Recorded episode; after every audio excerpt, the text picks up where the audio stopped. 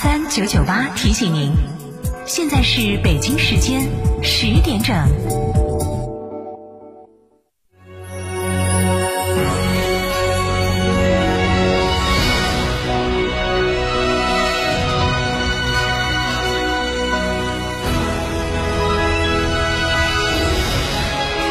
成都的声音 FM 九九点八，成都电台新闻广播。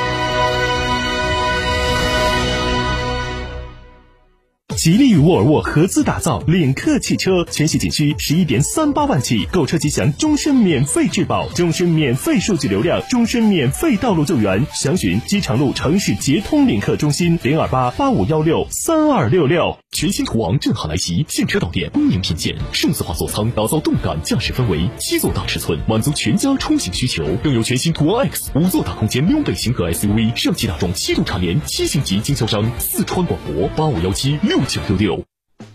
产业是观察国民经济和区域经济最为重要的维度。中国经济发展和崛起的过程，就是五 G、高铁、核电、新能源汽车、生物医药、纺织、服装等产业不断发展和赶超的过程。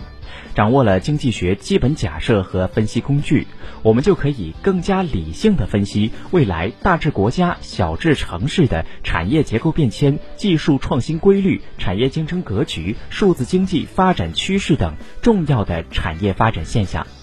下周一下周二十三点到十四点，金沙讲坛，贺俊每年带来像经济学家一样思考产业发展问题，敬请关注。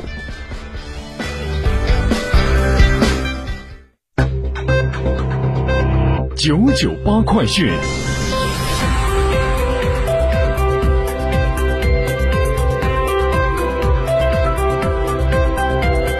来关注这一时段的九九八快讯，我是蓝霄。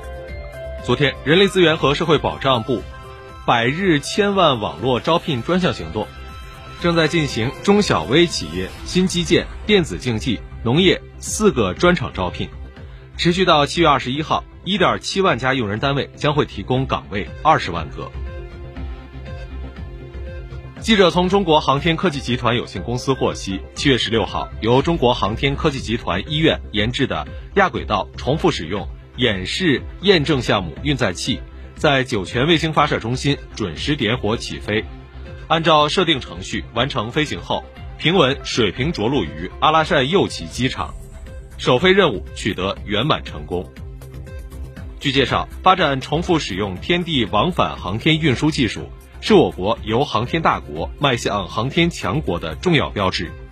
亚轨道重复使用运载器可作为升力式火箭动力重复使用航天运输系统的子集，是航天航空技术的高度融合体。该项目的圆满成功，为我国重复使用天地往返航天运输技术发展奠定了坚实基础。为实现领域创新发展和自主可控迈出了坚实的第一步。昨天上午，中国乒乓球队成员在国家体育总局运动员公寓集结，经过简短的出征仪式之后，集体乘车前往首都机场。很多球迷来到现场为国乒队员送行。上午，中国乒乓球队成员在国家体育总局运动员公寓集结。经过简短的出征仪式之后，集体乘车前往首都机场。很多球迷来到现场为国乒队员送行。第一还是安全嘛，就是能平安的归来。然后第二还是希望他们在赛场上能发挥出嗯更好的成绩。这里是日本成田国际机场，中国奥运代表团的第二批成员，中国女子足球队、中国乒乓球队、赛艇队和射箭队的成员刚刚抵达这里，正式踏上东京奥运会的征程。本届奥运会上。中国乒乓球队共派出四名男队员和四名女队员参加，向男单、女单、男团、女团和混双五枚金牌发起冲击。中国女足共有二十二名运动员，他们抵达后将前往宫城仙台备战小组赛。此外，中国射击队共六名选手参赛，中国赛艇队共三十名运动员出征奥运赛场。据韩联社报道，韩国前奥运冠军柳成敏十七号在社交媒体上宣布。他本人新冠病毒检测呈阳性，目前正在日本的酒店接受隔离。柳成敏是当天抵达日本成田机场后的检测中呈阳性结果，而他从韩国出发前曾接受两次核酸检测，结果均为阴性。此外，他在飞赴日本前还完成了两剂新冠疫苗的接种。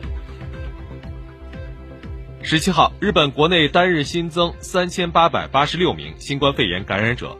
包括东京都在内的首都圈，呈现出第五波疫情爆发的态势。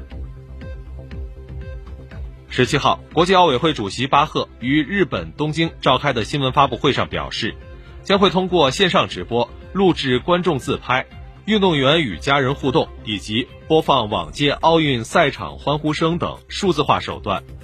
尽可能减小空场比赛对运动员的影响。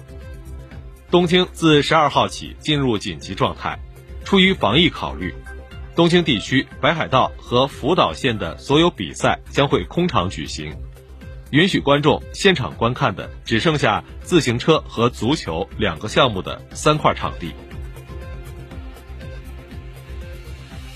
据中国地震台网官方微博的消息，中国地震台网正式测定，七月十七号的十九点五十分，在日本九州岛北纬三十三点六零度、东经一百三十一点八五度发生五点一级地震，震源深度九十千米。新闻最后，我们再来关注天气情况。今天白天我市多云，上午有阵雨或雷雨，雷雨时伴有短时阵性大风，气温二十二到三十三度。以上就是这一时段的九九八快讯，由蓝霄为您编辑播报，感谢收听。